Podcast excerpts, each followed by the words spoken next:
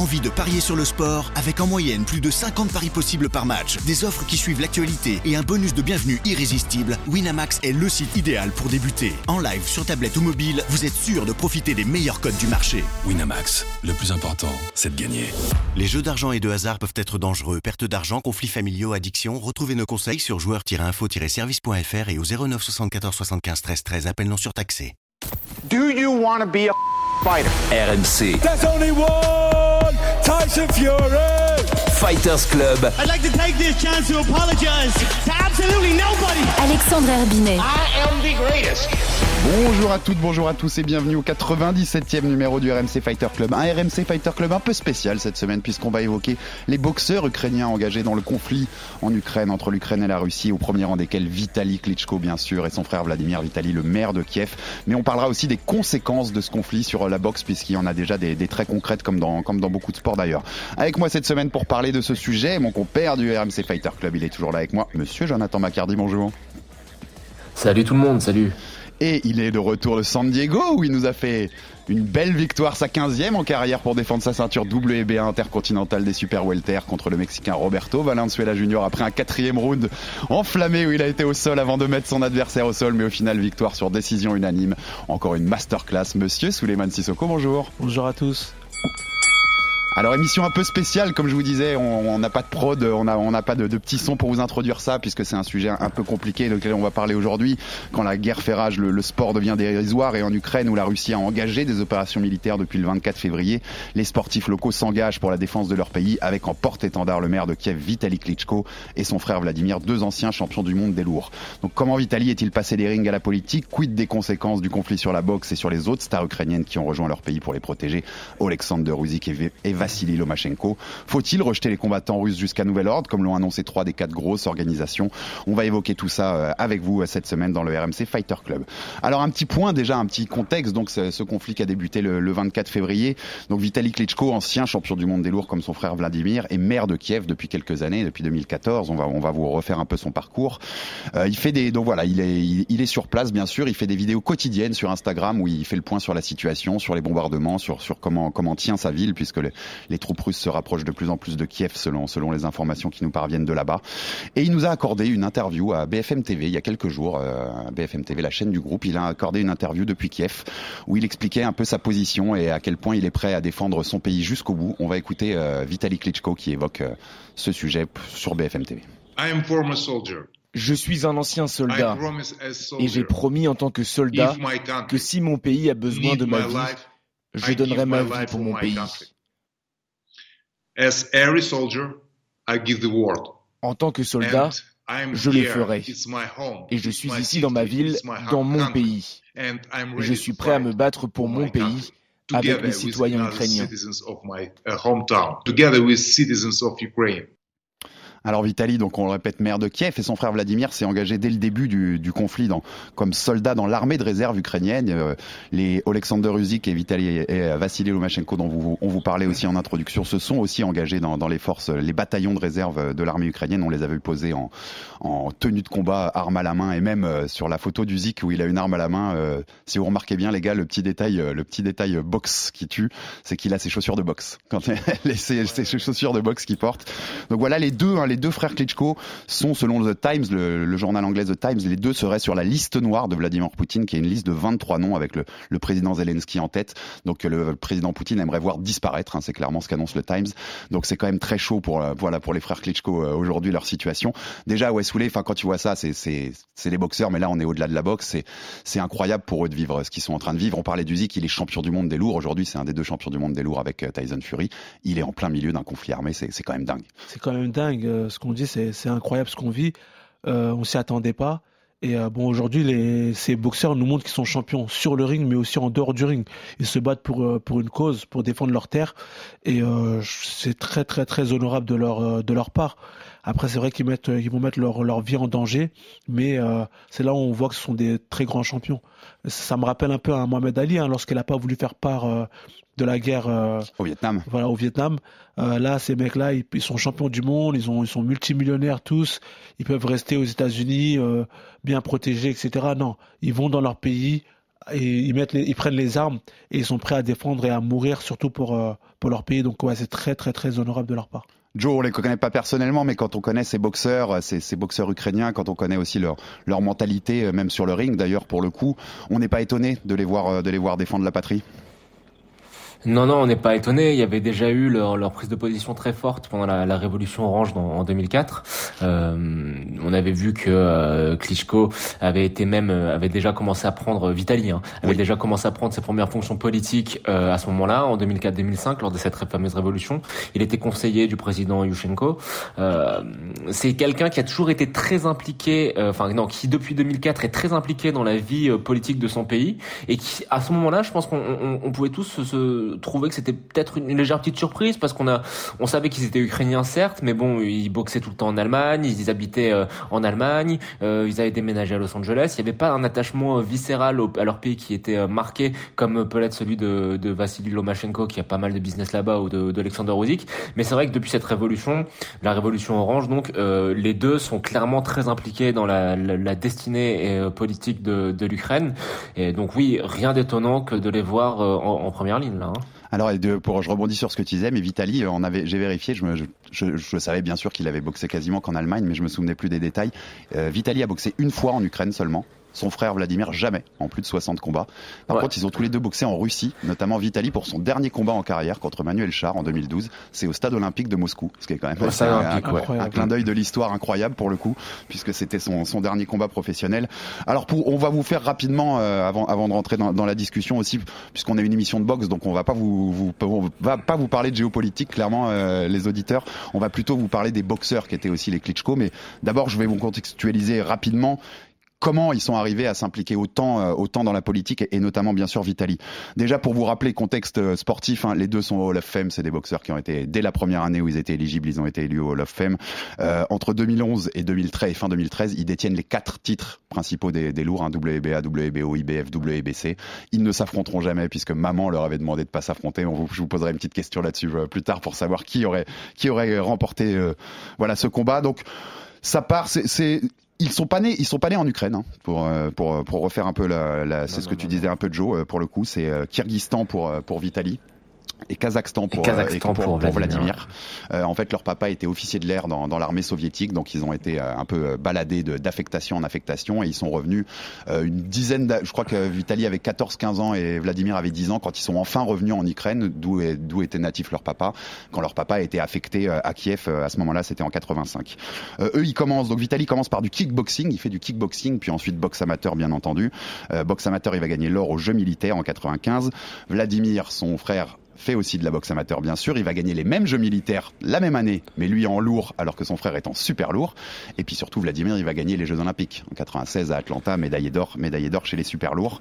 Ensuite donc on passe professionnel, deux carrières incroyables. Vitaly c'est 45 victoires et deux défaites, 45 victoires donc 41 KO, 87% de KO, c'est plutôt pas mal, hein, même chez les lourds.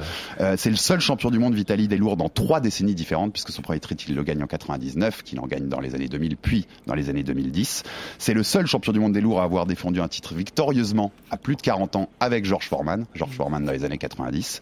Euh, Vladimir, c'est 64 victoires, 5 défaites, 53 KO, dont une victoire sur Jean-Marc Mormec pour les, amateurs de la boxe en France, bien sûr, en 2012. Plus long règne combiné de l'histoire des champions du monde des lourds avec 4382 jours. C'est 12 ans. Pendant 12 ans, il a été champion du monde des lourds. C'est plus que Joe Louis, le, le célèbre boxeur américain. C'est celui qui a battu le plus de combattants différents pour un titre de championnat du monde des lourds avec 23. C'est le deuxième plus grand total de défense d'un titre des lourds aussi avec 23 derrière Joe Louis et devant Larry Holmes ou Mohamed Ali quand même, ça vous pose le personnage. 29 euh, championnats du monde pour euh, Vladimir, record historique là, également. Il a battu 12 boxeurs invaincus et 9 champions du monde actuels ou futurs quand il les a battus. Euh, considéré par, beaucoup comme un des meilleurs poids lourds de l'histoire. Voilà, c'est ces deux carrières incroyables. Déjà, pour rester là-dessus avant de passer sur le passage politique de Vitali, euh, Suleiman, comment on les place, les, les frères Klitschko, dans la, dans la grande euh, histoire des poids lourds? On sait que c'est la catégorie reine en boxe. Où est-ce qu'on les placerait? Parce qu'on a toujours dit que leur période était aussi une période où il y avait moins d'adversité, où ils ont ils ont pas tellement de grands noms à leur palmarès, si on regarde bien. Comment on les place? Comment on place dit le nom déjà, ils sont Hall of Fame. Déjà, Donc ça c'est clair et net. Et première année, il n'y a pas de débat. Hein. Voilà, exactement. Après c'est vrai que euh, leur règne il a été dans un moment assez cru de la catégorie euh, des poids lourds. Il n'y avait pas énormément de de grands champions, il n'y avait pas énormément d'adversité. Donc, euh, c'est pour ça qu'aujourd'hui c'est un peu plus ou moins remis en question. Quand on voit là les poids lourds qu'on a, on a de sacrées bêtes, et, ça donne envie. Et puis à leur époque, non, on regardait pas trop les poids lourds. C'est pas ce qui intéressait le plus. Mais il est resté quand même 12 ans champion du monde, donc c'est quelque chose d'exceptionnel. Il euh, faut quand même les gagner les défenses, même si c'est pas les grands en face. Bien sûr. Et aujourd'hui, lorsqu'on parle de poids lourd, le, nom des, frères Klitschko euh, fait partie du top 10, en tout cas des, euh, poids lourds. Dans... Entre les deux, tu placerais lequel devant si on passait un classement? Vitali ou Vladimir? Moi, je dirais plus Vladimir. Vladimir, quand même, pour le plus long règne. Plus long règne, champion olympique. Champion unifié. Exactement, unifié pas été aussi. champion olympique. Et puis, je pense qu'il a boxé des boxeurs un peu plus durs que, que Vitali. Joe, quel est ton avis un peu sur la, place qu'auraient les, frères Klitschko dans la, mythologie des, des, poids lourds dans la boxe? Bah, pour moi, ils sont pas dans le top 10. Euh, dans l'histoire euh, des 10 meilleurs poids lourds de, de, la, de la boxe. Euh, ils ont eu un règne qui était extrêmement long, mais il faut aussi le dire qu'ils étaient dans une période de creux générationnel en termes de talent. C'est vrai, hein, c'est, ils ont leur règne dure très longtemps, mais tu regardes les boxeurs qui sont battus, comme tu l'as très justement dit, Herbie, c'est pas non plus des, des mecs qui resteront dans le panthéon de, de, de la boxe dans, dans, la catégorie poids lourd. Après, ce qui est remarquable, c'est leur longévité. Ça, c'est quelque chose qui est quand même assez extraordinaire. Mais je pense surtout que ce qui, ce qui, ce qui, ce qui les a desservis, c'est leur style au final c'est que surtout euh, surtout Vladimir, euh, il y a un changement de style radical après euh, ces quatre défaites d'affilée, enfin après ces défaites d'affilée là. Avec Emmanuel Stewart. Non, c'est pas quatre. Qu'est-ce que je dis C'est. Il a deux deux défaites, deux défaites en. en... Je, je, sais plus combien. Deux après ces deux défaites d'affilée, voilà, c'est ça. Ouais. il va, il y a un style très très très très pénible où c'est tout sauf spectaculaire, c'est assez attentiste, c'est il sert de, de son allonge, il sert de son bras avant, et c'est ça qui à mon avis fait que les foules ne se sont jamais vraiment levées pour eux. Donc au final, oui, une domination qui a été très longue et qui restera dans, dans les, les, les, archives de l'histoire de la boxe. Mais en termes de style, non. Et en termes de, de grandeur et, et d'impact, je pense sincèrement qu'ils ne sont pas dans les dix plus grands boxeurs euh, poids lourds de l'histoire, alors que leur règne est sans partage. Alors tu, tu citais les, ces deux défaites, donc c'est 2003 et 2004, c'est contre Corey Sanders et, et Lamont Brewster. Ce qui est marrant quand on observe le, le, les, carrières des deux, c'est qu'ils ont vengé les défaites l'un de l'autre en fait. C'est-à-dire que Vladimir avait vengé, euh, Vitali avait été battu par Chris Bird dans les années 2000. Vitali l'a vengé puisqu'il a, enfin Vladimir l'a vengé puisqu'il a battu Chris Bird ensuite. Et puis Vitali avait vengé Vladimir aussi puisqu'il a battu Corey Sanders qui avait battu Vladimir. Donc il y a, toujours des petits clins d'œil entre. Est-ce que Soulé, ce qui leur manque, au final, puisqu'on l'a évoqué tout à l'heure, on a dit la maman a toujours leur a fait promettre qu'ils ne s'affronteraient pas. Est-ce qu'il leur manque pas finalement un combat Klitschko contre Klitschko pour qui aurait marqué cette époque-là. C'était le combat qu'on voulait voir dans cette époque en fait chez les lourds. C'est vrai que c'est un combat qui faisait euh, beaucoup parler, un combat entre les deux frères. Mais voilà, une promesse, c'est une promesse. Lorsque la maman dit quelque chose, on est obligé de de respecter. La maman toujours. Hein. Voilà, exactement. Et euh, c'est vrai qu'on aurait voulu voir ce combat parce que les deux étaient champions du monde. Les deux euh, dominaient cette catégorie des poids lourds.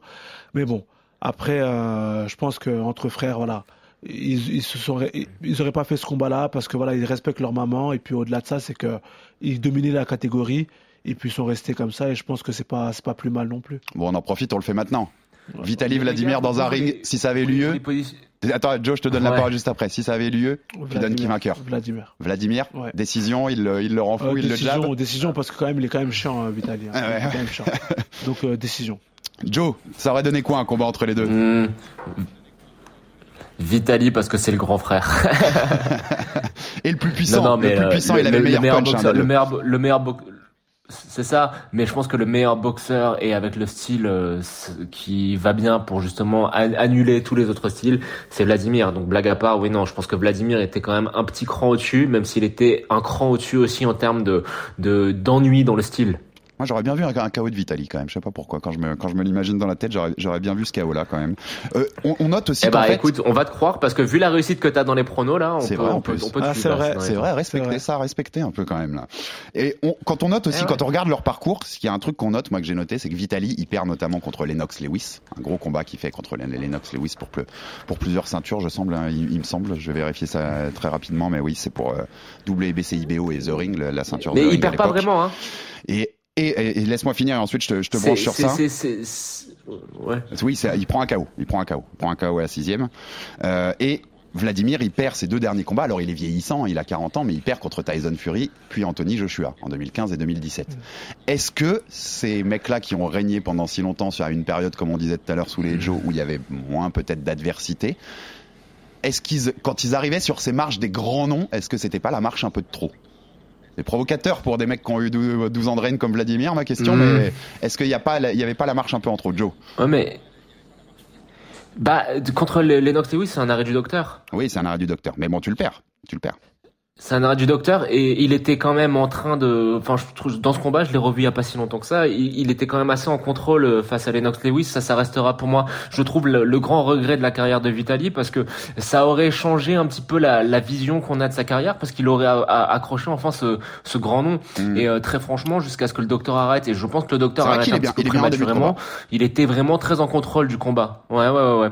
Mais euh, non, oui, je te, je te rejoins à 100% là-dessus. c'est le problème, c'est le, le manque de grand nom accroché, quoi. Ouais, c'est ça. C'est que t'as, t'as, t'as, des T'as un enchaînement de victoires, mais il n'y a pas, il y a pas un nom que si tu prends toute la liste de, de, de leur, euh, si tu prends leur box rec, que tu vas voir tout le truc, il n'y a pas un nom qui te saute à la tête où tu te dis ça c'est une énorme victoire qui restera. Il n'y a, y a, pas un combat des, des Klitschko qui nous reste dans, on va dire, dans notre panthéon des, des combats des lourds, comme je pu être le Fury Wilder 3 de, de l'an dernier, Soulé. Exactement, c'est ce qu'on disait, c'est bah, qu'ils ont régné pendant très longtemps, mais euh, voilà, c'était dans dans une époque où voilà, on était dans le creux de la, de la vague euh, chez les, dans la catégorie des, des poids lourds et ils n'ont pas de combat qui nous ont voilà, plus que marqué que ça. Alors, pour faire rapidement aussi un point donc sur ce passage, euh, ce passage euh, pour la politique pour Vitali, puisque pour le coup Vladimir est quand même beaucoup moins engagé que peut l'être son frère, en tout cas depuis plusieurs années. Alors déjà pour vous rendre compte de ce que c'était en Ukraine, qui doit faire, je crois, si je dis pas de bêtises, il y a une 40 millions d'habitants, je crois, en Ukraine, quelque chose comme ça, ou en tout cas à cette époque-là. Ça réunissait entre 10 et 20 millions de téléspectateurs, hein, chaque combat des Klitschko. Donc euh, voilà, c'était le pays s'arrêtait. Ils étaient aussi très populaires en Allemagne, hein, vous l'avez répété, où ils ont combattu, où ils ont combattu très longtemps, enfin très souvent pendant leur carrière. Donc dès 2002, ils s'engage un peu, enfin dans, dans, des choses un peu hors du hors du ring, puisqu'il s'engage notamment auprès de l'UNESCO pour les programmes sur l'éducation pour les enfants en détresse. Donc on, sent déjà des gens qui sont impliqués en dehors, en dehors des, des cordes et du ring. Et puis ça bascule en 2004. Tu le, dis, tu le disais tout à l'heure, Joe aussi. Euh, donc euh, il, Vitali est, à, est aux États-Unis puisqu'il doit défendre son titre WBC contre euh, Danny Williams, l'anglais, en décembre 2004 à Las Vegas. Et puis c'est là qu'il se passe. Et donc euh, la révolution va commencer la révolution orange puisque Vitali défend à ce moment-là. Il y a l'élection présidentielle et Vitali défend le candidat d'opposition, Viktor Yushchenko. Désolé si pour la mauvaise prononciation. Et juste scandaleuse la victoire du premier ministre alors Viktor Yanukovych qui est plus pro-russe pour le coup. Donc il veut aller manifester à Kiev. Il veut quitter son camp d'entraînement. Il raconte j'ai voulu quitter le camp d'entraînement pour aller à Kiev et c'est son camp qui son, son clan qui le, le convainc de, de, de faire le combat plus tôt.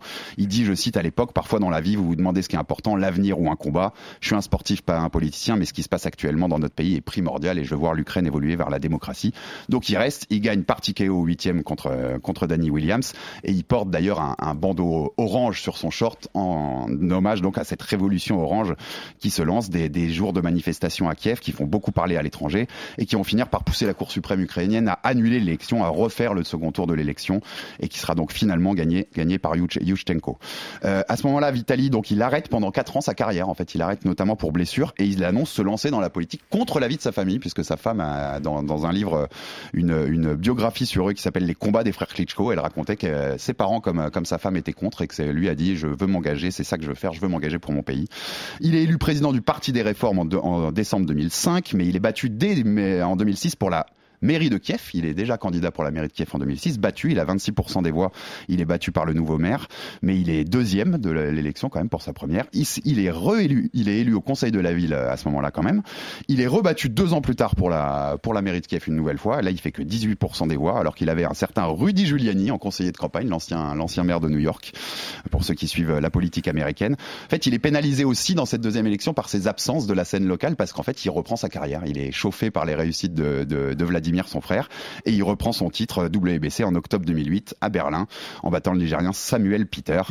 il, le il le redéfendra neuf fois, donc euh, dans cette deuxième carrière, il redéfendra neuf fois le titre WBC avant sa retraite définitive en 2012. Je vous en parlais au stade olympique de Moscou contre Manuel Char. Il continue quand même de s'intéresser à la politique pendant cette deuxième carrière pugilistique, on va dire.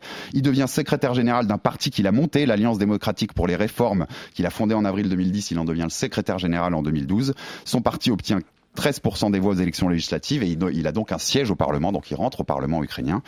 Euh, en novembre 2013, il va à ce moment-là se passer la révolution de Maïdan, c'est-à-dire que le gouvernement ukrainien suspend la signature d'accords d'association avec l'Union européenne et préfère se rapprocher de la Russie, euh, avec le président Yanukovych qui avait donc été réélu, qui a été celui qui avait été élu une première fois en 2004, puis destitué, puis qui a été réélu en février 2010.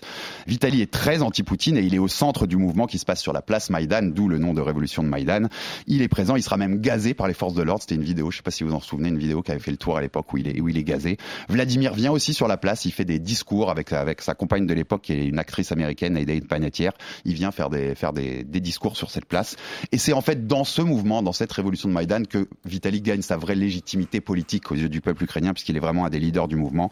Et dès mai 2014, il est élu maire de Kiev, 57% des voix, puis réélu l'année d'après avec 66% des voix au deuxième tour, et encore en 2020 avec 50,52% des voix et sa volonté d'une Ukraine européenne est toujours au centre de son discours politique.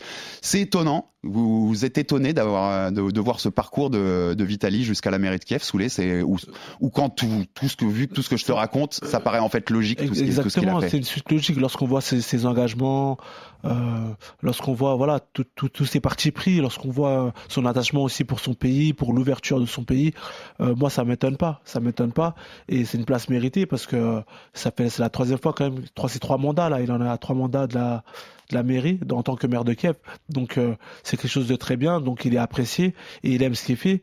Et il défend son pays, bah jusqu'à jusqu'à maintenant. On le voit, on le voit quoi. Alors il avait aussi été, il avait aussi un temps et eu l'idée d'être candidat à l'élection présidentielle. Et puis en fait, il y a eu un problème euh, localement puisqu'ils n'étaient pas sûrs qu'il puisse euh, se présenter parce qu'il n'était pas résident en Ukraine depuis plus de depuis dix ans, ce qui est la loi là-bas. Et comme il était toujours entre l'Allemagne et l'Ukraine, il y avait eu un doute à ce moment-là, donc il avait préféré se retirer et partir plutôt vers, vers la mairie de Kiev pour le coup. Joe, pareil, même question qu'à Soulé. C'est pas étonnant de voir le, le parcours de Vitali euh, qui est engagé. On, on l'a vu en fait assez vite dans sa carrière, même si on en parlait un peu en off. On, on l'a pas tellement noté dans leur carrière cet engagement-là. On l'a plutôt vu sur la fin, mais en fait, il y a une logique. Oui, il y a une logique. Je pense que le 2004 c'est le vrai tournant. Après, euh, ce qui est quand même assez euh, intéressant de voir, c'est que tant que comme politique, c'est quand même quelqu'un qui essaye d'être très, euh, je sais pas, j'ai pas envie d'employer un mot un peu un peu un peu bête, mais c'est quelqu'un qui essaie vraiment de faire bouger les choses dans son pays. Euh, tu vois les positions qu'il prend, notamment vis-à-vis de l'Union européenne. Il a toujours été en faveur d'un rapprochement de l'Ukraine avec l'UE. Il fait là vraiment, il, s'est mouillé. Il a par exemple fortement attaqué, c'était attaqué le système judiciaire ukrainien en, en, dénonçant pas mal de choses, notamment sur euh, vis-à-vis des droits de l'homme. C'est quelqu'un qui est vraiment très engagé. C'est pas juste une star qui se sert de son nom de star pour accéder au pouvoir. C'est quelqu'un qui a l'air d'avoir de vraies convictions de vraies idées et la preuve en est avec leur implication euh, dans le conflit d'aujourd'hui. Donc euh, au final, ce qu'on a vu, c'est que la carrière de boxeur de Vitali qui est admirable, bah c'est vraiment quelque chose qui à l'heure actuelle enfin qui quand on fera la, sa biographie tu vois euh, euh quand lorsqu'il disparaîtra le plus tard possible on espère euh, bah je pense qu'on se rappellera surtout de son rôle en tant qu'homme politique. C'est ça qui est assez impressionnant. Ouais c'est ça. C'est que ce champion du monde des lourds je suis assez d'accord avec toi il va devenir une figure plus marquante de la politique ukrainienne que, que du sport ukrainien. On est d'accord bah oui, oui, oui, oui, oui, bien sûr, oui. Bah c'est c'est quand même quelqu'un qui a eu du courage, hein, parce que euh, bah, de prendre part hein. lors de la révolution, de prendre euh, pendant la révolution orange, de prendre, tu vois, de d'afficher ses convictions, c'était déjà quand même quelque chose d'assez délicat. De de gagner la mairie de Kiev de la manière dont il a fait, c'est quelque chose de délicat. Quand tu es au pouvoir, quand tu es élu, de critiquer un système judiciaire dans n'importe quel pays, c'est quelque chose de délicat. Et lui, il l'a fait. C'est vraiment quelqu'un qui a toujours été très euh, très volontaire. Il a beaucoup, il a il a beaucoup travaillé sur avec des des task force sur le, sujet de la corruption en, Ukraine dans, dans les sphères politiques. C'est quelqu'un qui a vraiment fait bouger les choses depuis qu'il a accédé au pouvoir. Et euh, on espère qu'il aura un destin qui ne sera pas tragique parce que là, on va pas se mentir, dans le contexte actuel, on est quand même très inquiet pour les deux. Ouais, bien sûr, bien sûr. Et comme on est inquiet, on va passer aussi au cas de, de Vassili Lomachenko et Alexander Usyk, qui sont donc les, les, plus grandes stars de la boxe ukrainienne actuelle, qui ne sont pas à la retraite pour le coup les deux. Alexander Usyk, on rappelle, champion du monde WBA, IBF, WBO des poids lourds depuis qu'il a battu Anthony Joshua en septembre dernier. Vassili Lomachenko, plus rapide de l'histoire à être champion du monde dans trois catégories, plume, super plume et, euh, léger. Pour l'instant, il n'a pas de titre mondial, mais bon, il on parlait d'un combat contre Kambosos euh, qui, aurait pu se faire en juin, qui finalement, je pense, ne va pas avoir lieu. On, va y revenir rapidement.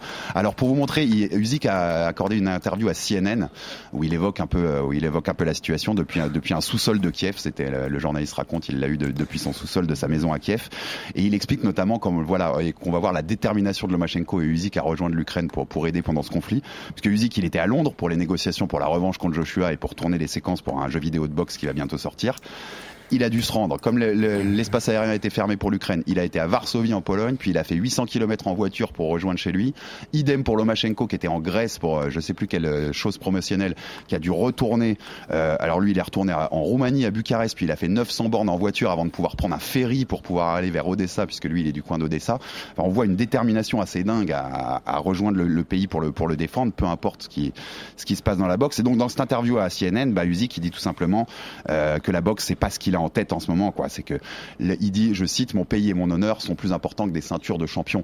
On est d'accord à ce moment-là que Soulé que la boxe ça passe au deuxième plan pour quelqu'un comme musique et quelqu'un comme Lomachenko. Bien sûr, bien sûr. Pour quelqu'un qui réfléchit pour quelqu'un qui pense aussi à son pays. Attention, c'est pas tout le monde qui pense comme ça. Mmh, bien sûr. C'est exceptionnel. Hein. Ces boxeurs-là, ils sont, moi, ils sont, ils sont, c'est une exemplarité qui est, qui est exceptionnelle parce que aujourd'hui je suis champion du monde, j'ai une maison aux États-Unis, j'aurais pu être aux États-Unis et regarder ça de loin. Non, je fais euh, euh, bon nombre de bornes pour aller dans mon pays, pour défendre mon pays et prendre les armes. C'est pas faire une photo pour faire la photo, non. Je vais prendre les armes parce que je veux défendre mon pays. Donc c'est très honorable encore une fois.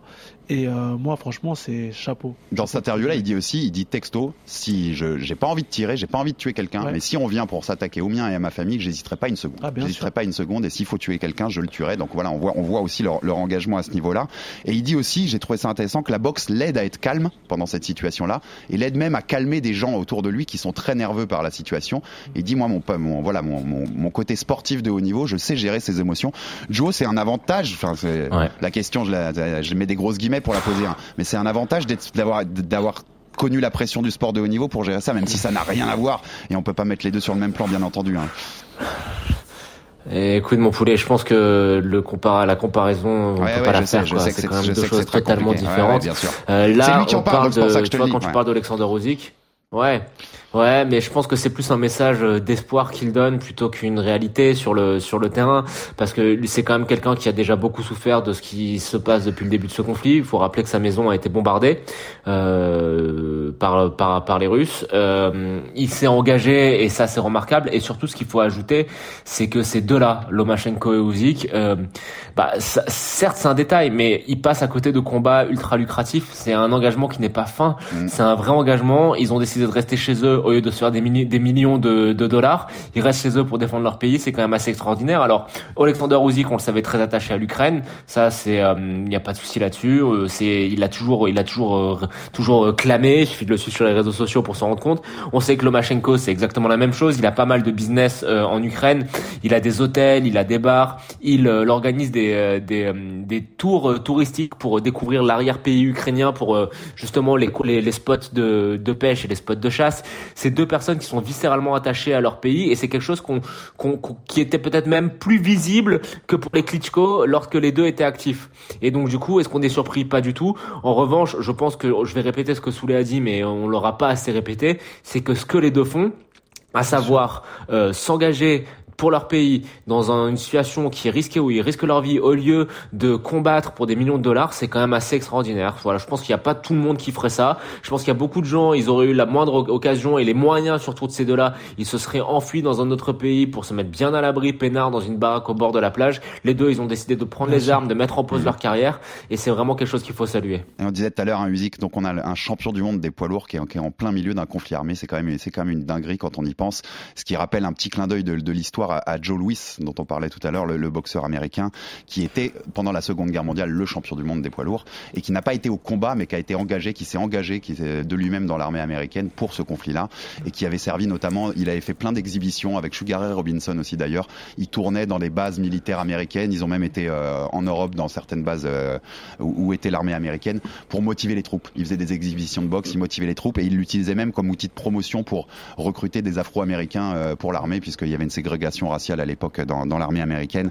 Donc voilà, c'était un petit clin d'œil à l'histoire d'un autre champion du monde qui avait été engagé dans, dans, un, conflit armé, même s'il n'avait pas été au combat pour le coup. Et dernier thème que je voulais aborder avec vous sur tout ça, c'est les conséquences que qu'a ce conflit sur la boxe de façon plus globale. Donc le 28 février, quatre jours après le début de l'invasion russe, la WBA annonce des sanctions pour la Russie et la Biélorussie, à savoir très rapidement, les boxeurs des deux pays n'auront plus le droit d'entrer sur le ring avec leur drapeau, leur hymne, et on ne mentionnera plus leur pays. Euh, les boxeurs des deux pays seront temporairement, temporairement, je dis bien devient exclu des, prochains rankings de la WBA, sauf les champions. L'organisation WBA ne sanctionnera aucun combat mondial ou régional dans un de ces deux pays et aucun officiel d'un de ces deux pays, donc arbitre ou juge, ne pourra travailler sur des combats de championnat du monde ou régional. Le lendemain, 1er mars, communauté conjoint et, assez court de la WBC, IBF et WBO, c'est d'ailleurs partie de cette dernière organisation, la WBO, qui a été la première à évoquer ça, et qui dit, je cite, à partir d'aujourd'hui, nos organisations ne certifieront plus de combats pour un titre incluant des boxeurs de Russie ou de Biélorussie. Donc clairement, plus de championnat du monde. Si tu es russe et que tu as une ceinture de ces trois organisations, plus de championnat du monde. Il n'y a pas, et je pense que vous l'aurez noté dans cette liste, la WBA. Donc la WBA a mis d'autres règles et les trois autres ont interdit carrément des, combats de championnat avec des Russes. Et c'est là qu'il y a un petit côté, on, va, on va pousser le truc à se demander s'il n'y a pas un peu d'hypocrisie pour le coup de la part de la WBA. Je sais, je te regarde saoulé parce que tu es champion WBA, c'est aussi ton organisation. Mais c'est en fait la seule qui avait deux combats de championnat avec des Russes au programme sur ces quatre organisations. Les trois autres n'en ont aucun au programme pour l'instant, donc elles ne s'étaient pas affectées à prendre cette décision. La WA est affectée, puisqu'il y avait un combat entre le Lituanien Eimantas Stanionis et le Russe Radzab Boutayev le 16 avril sur la carte des Roll Spence contre Jordanis Ougas pour la ceinture régulière WBA des Welter, et surtout on en a parlé ici déjà, le combat du 7 mai, l'énorme combat entre la superstar Canelo Alvarez et Dmitri Bivol pour le titre WBA Super demi-lourd de Bivol. Alors les gars, la, les, gars, la question elle va être simple. Klitschko par exemple, Vladimir Klitschko a dit à la BBC je pense qu'il faudrait interdire à Bivol de combattre contre Canelo parce qu'il faut que tous les Russes soient sanctionnés pour envoyer un message à la Russie que le monde est uni derrière eux. Question les gars, est-ce que Klitschko a raison ou est-ce qu'on doit laisser Bivol affronter Canelo mais, pas du tout, pas du tout le sport aujourd'hui, le sport nous on est apolitique, on n'est pas, euh, c'est pas les sportifs aujourd'hui qui euh, qui ont appelé Poutine pour dire euh, oui, euh, Poutine, euh, voilà, fait la guerre, etc. Non, eux ils sont là, ils travaillent, ils galèrent, ils s'entraînent très dur, ils perdent leur poids, ils s'entraînent très très très dur. Donc aujourd'hui c'est dommage de de les sanctionner. Et je parle, on parle de la boxe, mais je parle aussi d'autres sports. J'ai vu énormément de de compétitions où les équipes refusent de faire face à la Russie. Mais c'est pour moi c'est dommage. Pourquoi sanctionner des gens qui qui s'entraînent toute une année, toute l'année? Pourquoi sanctionner des sportifs de haut niveau qui n'ont rien à voir dans ce conflit, qui n'ont pas pris part de ce conflit et qui sont même victimes de ce conflit. Mm. Donc euh, moi je trouve ça très dommage et je pense que Vitali en tant qu'ancien athlète de haut niveau de penser comme ça, c'est très très très dommage. C'était Vladimir, c'était Vladimir, pour le coup. Et, et, je disais, hein, les trois organisations n'avaient pas de combat au programme, mais il y en a un qui était dans les tuyaux. C'est l'unification à trois ceintures de Arthur Beterbiev qui devait affronter Joe Smith Jr. pour unification à trois ceintures des mi-lourds. Et celui-là, il est plus que, bah, a priori, il n'aura pas lieu, en tout cas pour l'instant, puisque ces organisations ne sanctionnent pas de combat avec les Russes. Alors que Beterbiev habite, euh, par exemple, Beterbiev, il habite à Montréal. Hein. Enfin, il habite au Québec depuis plusieurs années. On ne parle pas d'un Russe qui est, qui est, basé à Moscou. Euh. Joe, ton avis sur ce, c'est, voilà, c'est ce débat qui existe un peu en boxe aujourd'hui et est-ce que Bivol doit affronter Canelo ou pas, comme le dit euh, Vladimir Klitschko? Alors, plusieurs choses à dire. La première, c'est que les sportifs russes ne sont pas responsables de ce qui se passe. Ça Soulé l'a très bien dit. Euh, tous les sportifs russes ne sont pas euh, des soutiens au régime de Poutine. Tous les sportifs russes ne sont pas pour l'invasion de l'Ukraine. Tous les sportifs russes ne sont pas pour la guerre. Et le problème que j'ai avec cette décision de vouloir exclure tous les boxeurs russes des, des classements, mais plus généralement tous les sportifs russes, c'est qu'on est en train de rendre ces, ces, ces, sportifs invisibles. Et là où je suis pas d'accord avec toi, Soulé, c'est quand tu dis, nous les boxeurs, on est apolitiques. Mais pas forcément. Regarde par exemple le numéro 1 mondial de tennis, Daniil Medvedev, qui est russe. Il a pris son, sa, son, sa première place, euh, il a pris la, première place des rankings ATP il y, a, il y a pas si longtemps, alors que le conflit avait, avait débuté. Bah, le message qu'il a fait passer, c'est un message de paix. Et je pense que c'est assez important pour les, le peuple russe et pour les jeunes russes qui sont sur place et qui ont euh, accès à des médias qui sont souvent un petit peu sous contrôle. On va, on va, on va, on va dire les choses telles qu'elles sont. Hein. Le, le, le, pouvoir, euh, enfin le, le, régime de Poutine a une tendance un petit peu à contrôler un peu ce qui sort dans les médias, je pense que c'est bien que la population russe ait accès à d'autres types de messages. Et les sportifs grâce à leur succès, grâce à leur euh, à leur popularité, grâce à leur à leur impact sur les réseaux sociaux, ils peuvent faire passer de véhiculer d'autres types de messages. Donc je trouve que c'est d'une part assez injuste pour des sportifs qui ne soutiennent rien à, à, à ce que fait ne, soutiennent pas ce que fait Poutine, des sportifs qui ne veulent pas participer à la guerre. Je trouve que c'est aussi se couper de formidables vecteurs et canaux de médiatisation d'un autre type de message, un message anti-guerre et un message pacifique. Et enfin, moi le, le, le troisième point et c'est une crainte que j'ai, c'est que en faisant ça en, punissant des gens qui n'y sont pour rien du tout, on crée un sentiment de rejet vis-à-vis de l'Occident. Et que des gens qui, à la base, ne soutenaient pas forcément Poutine, on crée chez eux une frustration qui est tout l'effet inverse à ce qu'on recherche. C'est-à-dire que quelqu'un qui est puni de manière très injuste, comment il va réagir? À votre avis Il va forcément prendre parti au bout d'un moment. Et j'ai peur qu'on se crée plus d'ennemis que, que, que ce qu'on en avait déjà. Eh ben, en tout cas, voilà, moi je suis plutôt d'accord avec tous les arguments que vous avez dit, les gars, et je trouve ça euh, injuste, même si bien sûr qu'il faut essayer de mettre la pression d'un moyen ou d'un autre sur la Russie, mais je trouve ça injuste pour un bivol qui c'est le combat de sa vie hein, d'affronter Canelo. Il y a, c'est le, combat de sa carrière, et c'est ce serait injuste quand même pour lui d'en être privé. S'il faut le reculer, reculez-le, mais c'est difficile de, de priver bivol quand même d'un combat comme ça. Et les conséquences sur les stars actuelles de, de, de, la boxe ukrainienne, on en parlait vite fait, mais en 30 secondes. Donc Vassili Lomachenko, il aurait dû, en tout cas c'était dans les tuyaux, affronter Georges Kambosos Jr. Mm. pour les titres unifiés des légers en Australie euh, à Melbourne en, juin. A priori, ça se fera pas. Et c'est même, euh, j'ai lu euh, là ces dernières heures que l'option Devin Haney revenait en force pour remplacer Lomachenko et affronter pour l'unification à quatre ceintures, donc le champion WBC pour affronter Cambozos. Et la conséquence sur Usyk, donc qui a confirmé aussi, Eddie Hearn dit, dit qu'il a parlé à son promoteur ukrainien qui est Alex Krajciuk et qui a confirmé bien sûr qu'il serait pas prêt pour la revanche même dans même dans deux trois mois. Au mois de juin. Voilà, il faudrait plus de temps pour se préparer. Voilà, celle de juin en tout cas ou voire juillet. Il y avait aussi juillet dans les tuyaux, c'est mort. Enfin, il sera jamais prêt à temps, même si le conflit s'arrêtait demain. Donc, Anthony Joshua doit, doit, enfin, en tout cas, a envie de faire un combat entre les deux un combat d'attente un peu avant d'accord cette Exactement. Et ce qui est incroyable, c'est qu'Eddie Horn a dit que son premier choix, c'était Deontay Wilder. Et les deux autres choix qu'il a cités, c'est Louis Ortiz, Otto Wallin et Joe Joyce. Mais c'est quand même dingue de se dire que ce combat qu'on attendait il y a 3-4 ans comme le, combat de la boxe, ah eh ben ça va peut-être finir comme un combat d'attente entre, entre les deux combats contre Usyk avec Wilder Joshua. On finit là-dessus, mais Wilder Joshua, c'est pas mal comme, petit combat d'attente, non, à Soulé C'est pas mal, sachant que je vais être prévu dans cette réunion, c'est sûr. Donc, euh... ah non, non, moi je. Dans cette réunion Ah, obligé. Allez, là. En tout cas, ils veulent que je sois sur la prochaine réunion de Joshua, qui devait ah être au mois de juin normalement. Voilà, les euh... juste en dessous de Wilder Joshua, ça, ça, a de la gueule. Ah non, il y a Okoli aussi qui est prévu, donc euh, voilà, il y, aura quand même pas mal de, de monde.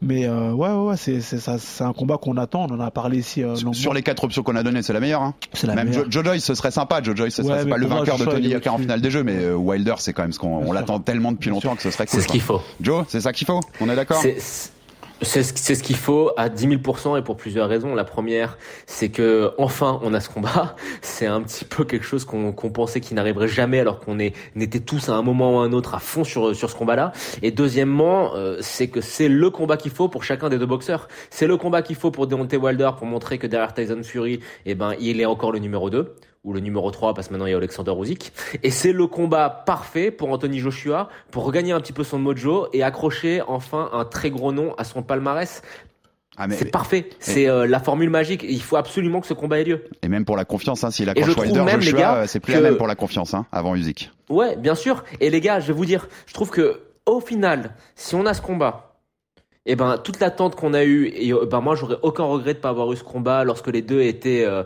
étaient à leur prime parce, enfin au, top de leur de leur popularité. Parce qu'au final l'implication que pourrait avoir ce combat à l'instant T là elles sont à mon sens beaucoup plus importantes pour la carrière des deux. Ouais, il a c'est plus, il a comme on dit. il a plus l'attrait de l'unification mais il a un attrait énorme vu ce qui s'est passé dans leur carrière dernièrement c'est clair. En tout cas voilà on, on tenait à faire cette émission pour vous parler. C'était une actualité pas forcément facile et euh, mais on voulait vous parler continuer quand même de vous parler de boxe et de l'implication de de tous ces sportifs ukrainiens dans le conflit qui a lieu là-bas. Et on reviendra très vite pour vous parler uniquement de boxe et des beaux combats qui nous attendent parce qu'on vous l'avait déjà dit au Fighter Club. Il y a un printemps de folie en boxe et ça va commencer très bientôt. Un enchaînement de combats dingue pendant 6 ou 7 semaines là. Et on va se régaler à parler de tout ça avec vous. Abonnez-vous sur toutes nos plateformes pour ne rien manquer, ne manquer aucun épisode du RMC Fighter Club. Merci Joe d'avoir été là comme d'habitude avec moi. Merci Soulé. Hein. Merci. Et puis, Merci. on te revoit très vite dans le ring sous, sous, sous Joshua Wilder. Donc ça va faire plaisir. Ça va être très bien. merci bon Soulé, merci Joe et à très bientôt pour un nouvel épisode du RMC Fighter Club. RMC Fighters Club. Envie de parier sur le sport avec en moyenne plus de 50 paris possibles par match, des offres qui suivent l'actualité et un bonus de bienvenue irrésistible, Winamax est le site idéal pour débuter. En live, sur tablette ou mobile, vous êtes sûr de profiter des meilleurs codes du marché. Winamax, le plus important, c'est de gagner. Les jeux d'argent et de hasard peuvent être dangereux. Perte d'argent, conflits familiaux, addiction. Retrouvez nos conseils sur joueurs-info-service.fr et au 09 74 75 13 13 appel non surtaxé.